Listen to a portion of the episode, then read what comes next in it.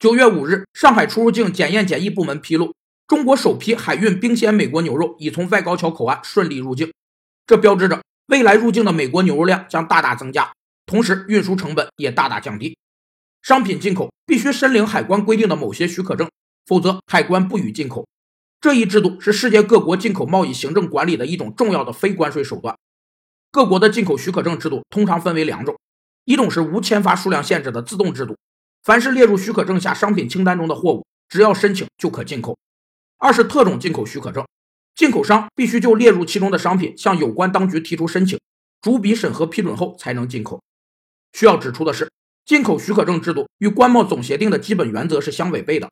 这种方法运用不当，不仅会妨碍贸易公平竞争，还容易导致对出口国实行歧视性待遇。